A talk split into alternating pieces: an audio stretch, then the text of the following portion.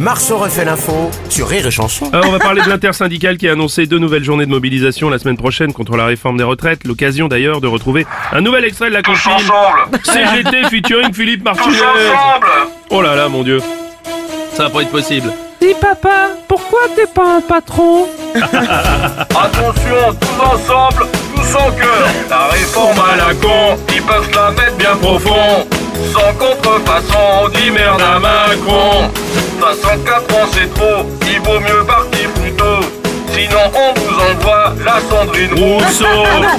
J'ai fait le calcul de toutes les annuités. Que le gouvernement essaye de nous enfiler. Tellement qu'on va marcher, moi j'ai acheté une paire de nouvelles baskets. On n'arrête pas les manifs, nous on lâchera pas le steak. On manifestera autant qu'il le faudra. En plus, on a les stocks de chipolata. Ils ont qu'à prendre l'argent à tous les milliardaires. 64 ans, c'est galère. Nous, c'est la colère.